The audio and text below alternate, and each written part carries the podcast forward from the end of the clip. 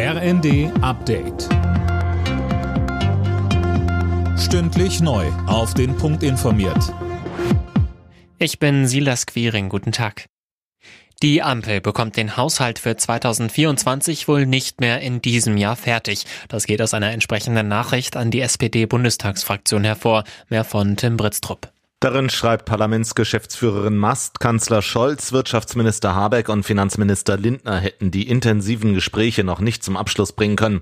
Die Ampel schleppt ihre Krise nach dem Urteil des Bundesverfassungsgerichts damit ins kommende Jahr.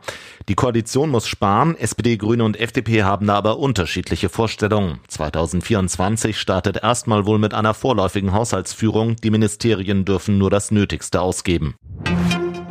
Der Schufa-Wert darf nicht alleine darüber entscheiden, ob jemand einen Kredit bekommt oder nicht. Das hat der Europäische Gerichtshof entschieden. Viele Kunden der Schufa nutzen den sogenannten Score, um automatisch über eine Kreditvergabe zu entscheiden. Das ist laut EuGH aber nicht zulässig.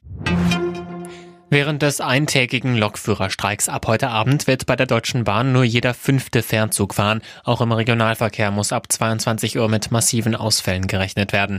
Das vermiest Millionen Unbeteiligten das Adventswochenende. Die GDL handelt egoistisch, sagt Bahnpersonalvorstand Seiler.